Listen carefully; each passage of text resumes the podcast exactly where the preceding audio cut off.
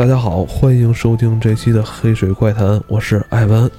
大家好，我是雷老板，还有我们的罗叔叔。嗯，大家好，我是老罗。节目开始前啊，先跟大家说一个事儿，就是我跟老罗一直在做这个香港奇案，在做奇案一开始的时候吧，大家都催更，然后我一直都更的比较慢，你知道吧？我就是大家还挺爱听的，挺出乎我意外的。结果更完第四集跟第五集之后吧。就整个感觉这个场面一下都安静下来了，你知道吗？就是也没有人在催更了，也没有人提这个事儿了，你知道吗？留言都少，你知道，太难受了。我就明显感觉大家就是心里太难受了。我跟老罗还会做下去。这个系列其实早期实验期的时候，是我跟雷子一起做了一期。当时是挑了十大奇案之外的两个候补的两个案件，相对还好，没有那么血腥暴力吧，有一些这种怪谈的味道。然后我打算把这集呢，呃，放在咱们近期能让大家听到，要不然这整个奇案真是实在太难受了。因为最近就是我跟老罗也没有往下录，因为老罗最近身体也不太好，可能跟这有关系吧，整个人比较内伤。那集好像真的是有点怪谈的味道，是不是？对，它其实跟前几期的节目有一点不一样。前几期就是纯的这种变态杀人案，但是这一期除了这些凶残和暴力，它在故事的后期，然后有一些呃被香港人一直传到传到至今的一些灵异的事情，就是在案发现场啊的一些奇怪的事情，包括到现在还在传着这样奇怪的东西。嗯，好吧。反正要是没人催更，我就不用再录了吧。它主要是内伤，因为奇案这个系列不仅仅是血腥的东西，是其实基本都不是主动侦破的案件。对对对。所以你会觉得只能靠苍天来解决法律问题的时候，你会有那种特别深的那种压抑感。然后近期我们。跟罗叔叔也是找来了《午夜判惊奇》的周海燕老师，然后也跟周海燕老师分享了一下这个有关奇案的一些幕后的故事，希望大家能敬请收听。那咱们开始今天的节目吧。部队军训的故事结束以后，他就跟我讲了一次他当年在河南章丘的一个部队里边，然后在那服役的时候。呃，就是一次比较灵异的一次经历，这是好多年前，因为他现在已经那个叫呃退伍好多年了，好多年前呢。他在军营里边呢，是做站岗，是站什么位置呢？是军械库。跟我说，他军械库旁边呢是，呃，叫叫野外实战的一个实战场地。那个实战场地当年是原来村子的一片一片坟地，那是。后来坟地就给拆迁了，拆迁了以后呢，迁坟迁走了以后呢，然后部队把这块地给圈下来占下来了以后，然后呢，那个就就开始在这驻扎。驻扎呢，主要就是平常的那个就是野外训练，然后。他站岗的旁边还有一个军械库，这是他跟我说的。他记得那天晚上呢是怎样呢？他记得那天晚上是站岗，站的是夜里凌晨两点到四点的岗。然后呢，他说呢，就是站岗的时候是要有这个有这个对暗号的。他记得那天晚上的暗号，一个是三，一个是八，就是说我这边喊三，然后那边过来的人要说八，这就就对上了。三八，我我也不知道为什么要是三八。对他跟我说的时候，我觉得好奇怪，为什么非要把这两个数组合在一起？对，他说的是，反正他他只要看见了有有嫌疑的人出现，他就去喊三，然后那个人只要喊八，那就对上了。然后呢，晚上呢是凌晨两点多的时候，凌晨两点多的时候呢，他就站岗站在那儿了，站就笔直的站在那儿，然后他就看见特别远的地方，就是他的连长和他的那个就是跟他一个一个班的，应该是班长吧。两个人一块查岗来了，就是特别远的地方就走过来了，但是呢，那个连长跟他那班长呢，可能以为他没看见呢，但其实他一直站在那儿，以后就用这个余光啊，就看着他们俩过来，过来呢以后呢，就在特别远的一个地方有草丛那儿，然后他们俩好像就蹲下了，就这两个人就蹲在那儿了，蹲那儿一直看着他，然后呢，他但是这他站的笔直呢，就一直用余光看着他，说，哎，就是一看就是偷偷来查岗，然后看我这儿睡没睡着，就是自己这么想，但是自己也没事啊，但是他也是。就是必须得就站的笔直嘛，因为站岗嘛，因为站岗就在那站着，然后过了有那么五六分钟，过了五分钟，然后就是看他的连长还有他那个班长就站起来就走过来了，然后他看走过来了以后，他就喊了一声三，然后那边回的是八，然后就过来了，过来以后，然后那个他那班长就说那个你刚才睡没睡着啊？他说我没睡着，那你把眼睛睁大点儿，然后拿那个手电就照了一下他的眼睛。因为刚睡着的人眼睛是红的，所以他眼睛也没什么事儿。然后看了看，然后那个站岗怎么能睡觉啊？站着睡，站着睡啊，就容易容易站着就睡着了，就是就闭着眼睛就着了，这成马了吗？对他们，他们说就是困的就极致的时候，就是站着就站着都能睡着那种状态。但是他其实并没有睡着。然后呢，但是他不能说多余的别的东西。然后那个就是那个班长啊，还有连长看完跟他说了说了两句啊，行没事。然后就他们就走了，然后他就继续站岗，一直到。就是下了这个岗位，四点多下了岗位，然后回回屋里边休息。然后第二天的中午，然后他的班长就找他来谈话，就坐在那儿说：“你昨天晚上是不是睡着了？”他说：“我没睡着。”说那个昨天说那个说那个，那你说一下昨天晚上你怎么看见我的？说我昨天大概几点，然后看见你和连长两个人，就是从哪个方向的距离，然后二十多米几米，然后说走过来，我看见你们走近了以后，我喊喊的三，然后你们回复的八。然后这个班长就低头，就是 就是沉默了一下，就说说那个，那你当时没有觉得你身斜后方有有什么人吗？他说我就是没有没有任何觉得。他说我跟连长走到那儿的时候，其实本本来就本来本来就是想径直的走过来，但是走到一半的时候，我们俩突然停了，然后就蹲下了，是因为看见你身后就特别近的地方，就是几乎快贴着比咱们俩还近的地方，但是他说在斜后方这个墙的这个边上站着一个。浑身苍白，脸也是白的，就是巨白的那么一个人。然后呢，他们俩蹲在那儿五分钟的时候，就一直看着他，然后再看，就看着，就看着那个，就是这个老赵，他一直也，他也站那儿，就看着他们俩，两个人谁也不动会儿，因为他站岗呢。然后他们俩就低头说，他说他睡着了。然后他们俩就一直观察那个人。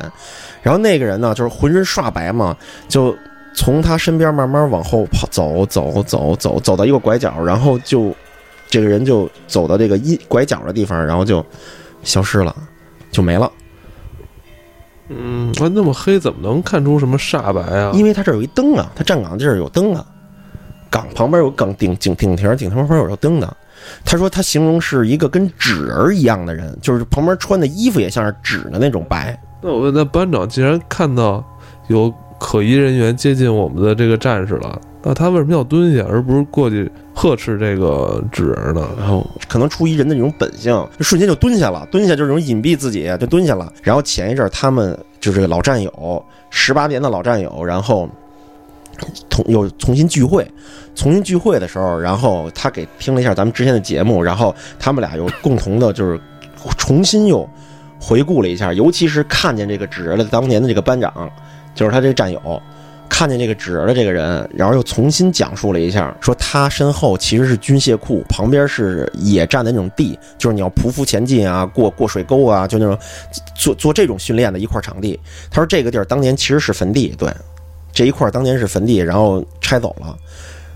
他说，但是说，但是我们训练的时候就在那儿趴着走，然后趴着在泥里边滚什么的。然后后来跟我说，他其实后来害怕了好多天，但是后来也。在那儿在执勤的时候也没发生过什么事儿，后来这件事儿就淡淡的，就是也也没有太严重，觉得自己嗯。老罗你怎么看？罗叔叔特别害怕，是可能最近受惊了，你知道吗？受惊了，对，受惊了，就是就是真的，因为我我能想出来，因为我小时候在部队长大的嘛。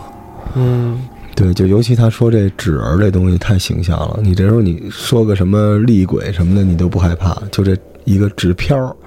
过去蹦蹦哒哒的，这真是挺吓人的。而且之前他还给我讲过一个，但是我记得不太清楚，我可以大概讲一个事儿，就是同样是在军营里边，之前也发生过一个特别不可思议的一件事儿。嗯，就多不可思议呢，就是一个老兵，然后那个是接到了一个上级发过来的一个复员通知，就是告诉你可以可以复员了。然后呢，可以复员了呢，就是说这个。说你说这个人可以复原了，然后跟部队有这个感情，有这东西，就是心情有些激动啊，要离开部队了，大家都可以理解。但是那个老兵就是给别人平时看的这种，就是这种人的这种性格啊，不像是那种容易崩溃到那种程度的，就是哭成就哭成一个就特别异样的那种，就就在那个屋里哭。后来有一个哭丧似的，对，就是特别那什么。后来就是说，就是他们部队里边有老人，有老的那个上年纪的呀，就说他们。待的这个屋里边，当年就好多好多年前，也发生过一个同样的事情，然后最后那个人好还自杀了，然后当时自杀的时候就在那儿就使劲的哭，而且不知道为什么所有退伍的，就是在那个屋子里的人都哭的，就是特别惨。就是别人接到退伍的，就是哎呀，就是挺失落的，就是有人想在部队里再多待几年，因为跟待在部队里待习惯了，但是不知道为什么就就哭成了那样，然后哭成那样，让他们当时的那个就就特高级的长官回想到当年，然后那个人就死在那个军营里了，就是当年就是哭惨的人好像自杀了在里边。不知道为什么，然后比如说最后这个哭特惨的人自杀了，哭特惨的人没有自杀。当年那个屋子里死过人，死的那个自杀的那个人，当年也哭得凄惨，就凄惨无比。后来就是他们就是有人开玩笑说，这个屋子里边肯定还有当年那个人的灵魂，就是魂魄还在里边。你这是听谁说的？这还是他给我讲的。部队有这种故事是部队的一个文化传统哦，是吗？对，因为我之前在北航嘛，啊，我们就是服军训是一个必须的，而我们军训时间特别长。对，你们是半年嘛？对，然后我 们去军训的时候，就是每个部队酒过三巡，就是他欢迎什么指导员，欢迎什么人，大家都得来两段军队的部队的鬼故事，就跟他们的压轴似的。哦，而且我去过的几个不同的军训的地方，那个部队的鬼故事都不一样。有时候你会发现有些这种传说是差不多的哦，但是每个部队的不一样。因为我发现，就是部队一方面是这个军事需要吧，一方面就是它不可说的某些需求吧。所以部队一般野战军，尤其是他们选那个地方都是深山老林或者旷野，就一般都会远离这个村镇，嗯，对吧？对远，然后然后这种地方本身就有点荒。对，然后这部队，咱再说这个日常的文化娱乐，一帮汉子在一起，是吧？聊点这种东西，互相有人让你壮胆儿、壮酒胆儿什么的。那个时候我去那部队就是，他们就是就是讲各种这东西。然后当时我们就听完，我记得那时候我还不到二十呢，血气方刚，听完故事不敢出门上厕所。全是这种故事。哎，你说到这儿，让我想到了一个，虽然不恐怖啊，不恐怖，但是就是我大学同学的高中同学，他当年没有考大学，就直接就服兵役去了，因为学习也不太好。然后家里人说，要不然你给你找机会去部队吧。他去的部队就是咱们南方的一个地儿。他最后跟我说，就是回来以后，我们见面的时候，后来也见过面。首先，我给我第一印象就是饭量巨大，他的兵种是 这完了，这故事让你觉得特别恐怖，就是 进了部队这回不怪我，不是不是，就是首先第一印象，这人饭量巨大，但是这人就是不是那么壮啊，挺精瘦的那么一人，但是饭量巨大。他是什么兵呢？他是侦察兵，他的侦察兵的这个。侦察兵要做什么？就是一定要跑到部队的前面，他做侦察的嘛。所以他的负重，他背着这些通讯设施，然后再拿着东西，要比别人要沉，速度还要快。他一般要比别人速度要快到什么境界呢？就是说，就是他的个人能力。最后跟我说了一件什么吗？他临快，呃，马上要退伍了，还有两天就退伍了，就实在是想，实在是想上网，想去网吧玩。但是呢，他们在那个地儿跟老罗说的似的，就是他们就是在山山里边，就是特别就。偏的地方，特在山里边，他们想离着最近的镇子，隔着有两座山。他夜里十点多的时候起床，偷偷的从军营的墙里边翻出去，翻出去以后，夜里走两座山出去，走两座山。到县城里边上两个小时网，再翻两座山再回来。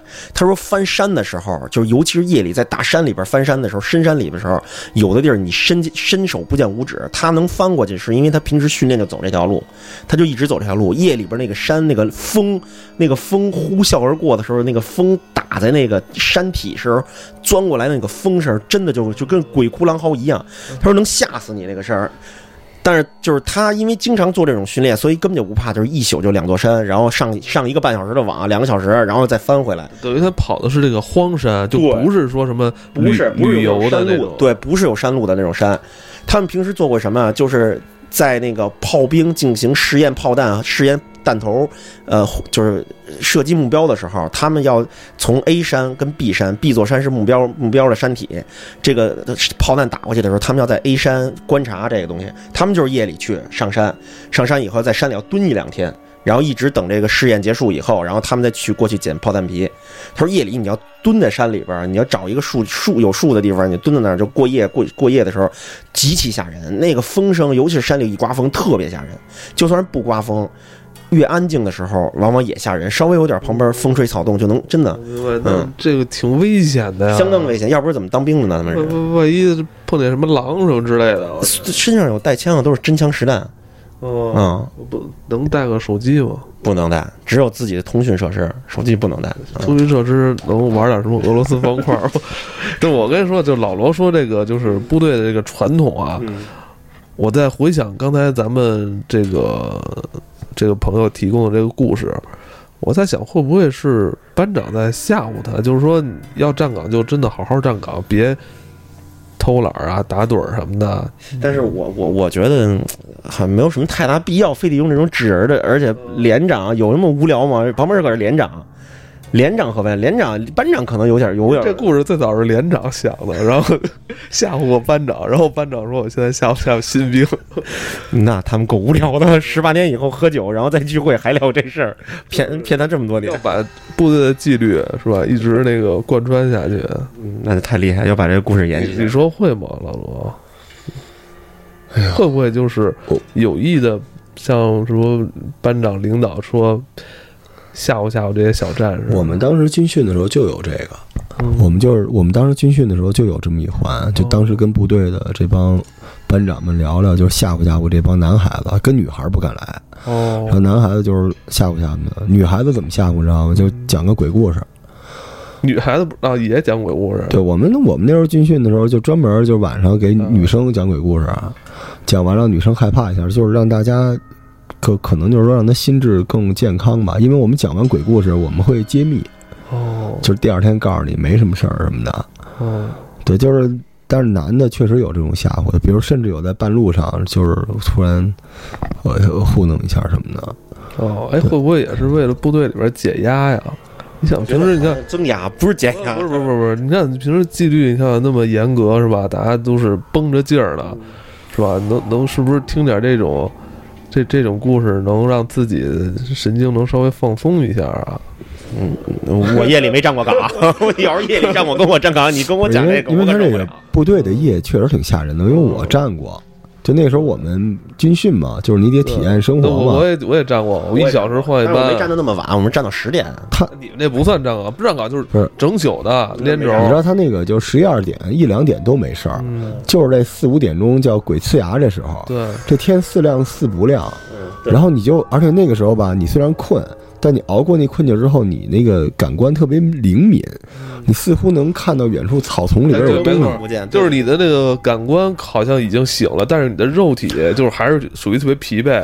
这时候吧，就是你可能看清了或听清了什么东西，但是你你身体跟不上。对，所以那那个那个真挺吓人的。那时候我们当时就是站岗的时候，就是有那种感觉，就老觉得有什么奇奇怪怪的事情发生。可能也是太累了，对，应该是对很累，有可能，有可能。嗯好吧？我们互相安抚了半天心情。那咱们今天啊，再念两条近期的听友留言吧，因为我看到有几条留言啊被点赞点的还挺多的，我们先来念一念吧，好吗？好。这个叫蓝云清流的朋友说，本人是天津人，九四年出生，大约在我七八岁的时候，身高刚刚可以从自家四楼的阳台垫脚从窗户看到地面。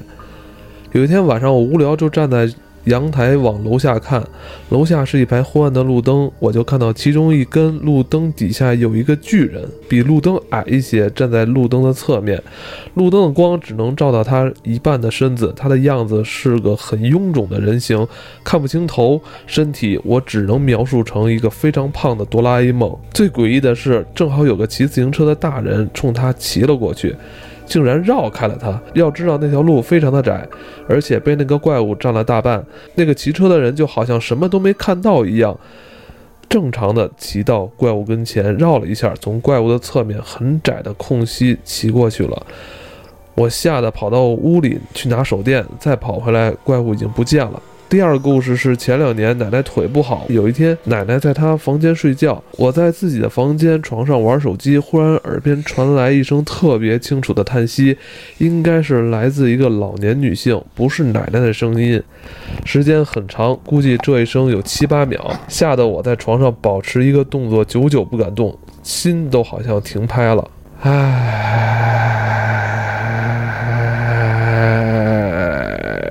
这个时间真的挺长的。好吧，这个叫蓝云清流的朋友，他说他小时候家里住四楼，在阳台上，应该是咱老阳台，是没封阳台的那种。这个这个留言我记得特别清楚，为什么？因为我小的时候看过一本书，但我特别小的时候看过一本书，可能上初中小六六年级或者是上初一大概的样子。我看的有一本书里边有一个同样类似于这样的一个就是回忆，他说他的小时候是在住在二楼，也其实并不高，住在二楼。他看见一个人的身子半半半个身子的高的一个东西，就从他们家的这个窗户那儿就就是静悄悄的就这么走过去了。他当时就从沙发上坐起来了，然后再拉开窗户的时候就就什么都没有了，哦就有那么一段就描述啊。是进击的巨人。对对对对，就是你可以理解，那小的时候也没看过《进击的巨人》，也不太懂这些东西。就是他有一段那么描述，就是他在讲他这个故事的时候，就让我回忆起来有那么一段。哦嗯，所以对这这个留言特别印象特别深。哎，老罗你怎么解释？是不是小时候做过什么？噩梦，对，因为我一直记着书里说，说你现在的很多回忆都都可能是你后天脑子往里边，就是在你不知情的情况下添油加醋进去了。因为小时候大家都会有这种回忆吧，只不过你现在不认同那个。哦，我小时候记得我穿越我们家那个，就叫，当时不是住在庆王府吗？我总觉着半空中、夜空中全是绿色、黄色的脸谱，我就都习惯了夜里边，然后哪个地方就会出现一个巨人的脚、脚趾头，你从那上面蹦过去什么的。你说会不会是因为这个路灯的把这人的影子给拉长？这个朋友，因为他当时岁数很小，是不是把影子当成人的真实的而且？他也说了，其实楼下是有一个人骑自行车经过的，嗯，说而且那个人还绕过了他，说明肯定有这么一个东西，但是并不是从他这个视角看见的，而那个人是从正常一个视角，并没有看见什么奇怪的东西，但是那儿确实有一个东西，所以就正常的骑车绕过了他，但是他是在从上面往下看的，而且他也说了是有一个路灯的，但是他说那个路灯照着的可能是一个从胸口以下的下半身的一个东西，对，上面是黑的，看不清楚。我觉得也有可能是影子。然后他第二个故事是说，他第二个故事是说他的奶奶，是吧？他奶奶在房间里睡觉，他在玩手机，然后但是他听见一个老年女性的声音在他耳边发出了一个哎叹了有七八秒的声音，哦嗯，你觉得这个呢？我觉得可能肺活量挺大的。我觉得这是不是就是一种幻听了？你有吗？你就我会有，我会有，倒不是经常，就是我有的时候会有脑海中出现一个声音，可能因为我我用脑子方式不一样，就是会有一个挺挺有，就有时候小说里边说脑海中出现一个声音，这个对我来说我觉得特别自然，就是它不是一行字儿，是有一声音进去。哦，你不，你确定你没有当时在听歌什么的吗？因为我小的时候，我记得就是因为这样，才导致我一天到晚都必须得塞着歌，我想听听歌。哇，哇塞，但是这很正常，你知道，有的人晚上睡觉的时候，小孩子如果窗外就是刮风下雨，你那儿摆有树树枝子，你看着那个树枝投投影进来，然后你会觉得特别害怕，越来越害怕，越来越害怕，到最后你看它是什么样子，它可能就是什么，呃，这我小时候有这种经历，但我小时候耳朵上耳朵旁边没有声音啊。是吗？对我小时候住在我姥爷家的时候，外边就是大的那个槐树，尤其夏天一刮风的时候，旁边就是灯，能照出来的影子，就照在我家里的墙上。好吧，我再念一条吧，叫英文名的，应该是法语吧，不会念啊。老罗说，聊跟梦境有关的东西，有些地方越近越危险，有些东西他会回来阻止你。我就自然脑补过一个人在梦境中靠近了人类不能接近的东西，忽然出现了三位戴红箍的大妈，指着他喊：“你怎么回事啊？这个地方不能进来，出去！” 是不是进女厕所去了？三个戴红箍的居委会大妈，那应该是进错卫生间了，应该是。像不像你说的脑海里突然出现一个声音呢？嗯，这可能就是上次我们嗯，录梦境的时候那几个人之间聊的，是吧？就是有。哎，我最后给你补一个吧，行，就是我自己亲身经历的跟手机有关的一个事儿，嗯就是我因为我人生特别跌宕，嗯，就是上的不太快，但跌的都特别狠，所以我有的时候会进入特别丧的那个嗯这状态。结果有一次我记得特别清楚，有一个晚上我自己在家待着，然后当时家里也没酒了，也没有烟了，自己在家待着就瘫在那个沙发上，然后心情特别不好。嗯然后那时候我经常解闷儿的方法就是骂我的手机，就是我不知道大家骂没骂过骂 Siri- 骂 Siri 吗？你们难道没骂过吗？没有，我整过 Siri，但没有骂过谁。就是骂他骂他，有时候就是你大爷，你知道之前还有一个软件，别不是真会玩的。哎，之前你没玩过有一软件，一小鸡陪你聊天、哦，对对对，有过有过那个挺火的，就是手机的一个小程序，就是你没玩过是吧？嗯就那有一个然后那天我记得特别清楚，我没骂他，我一直在那坐着，然后在那发呆发呆。突然我的手机就亮了，我看着它亮了，Siri 就张嘴说：“一切都会好起来的。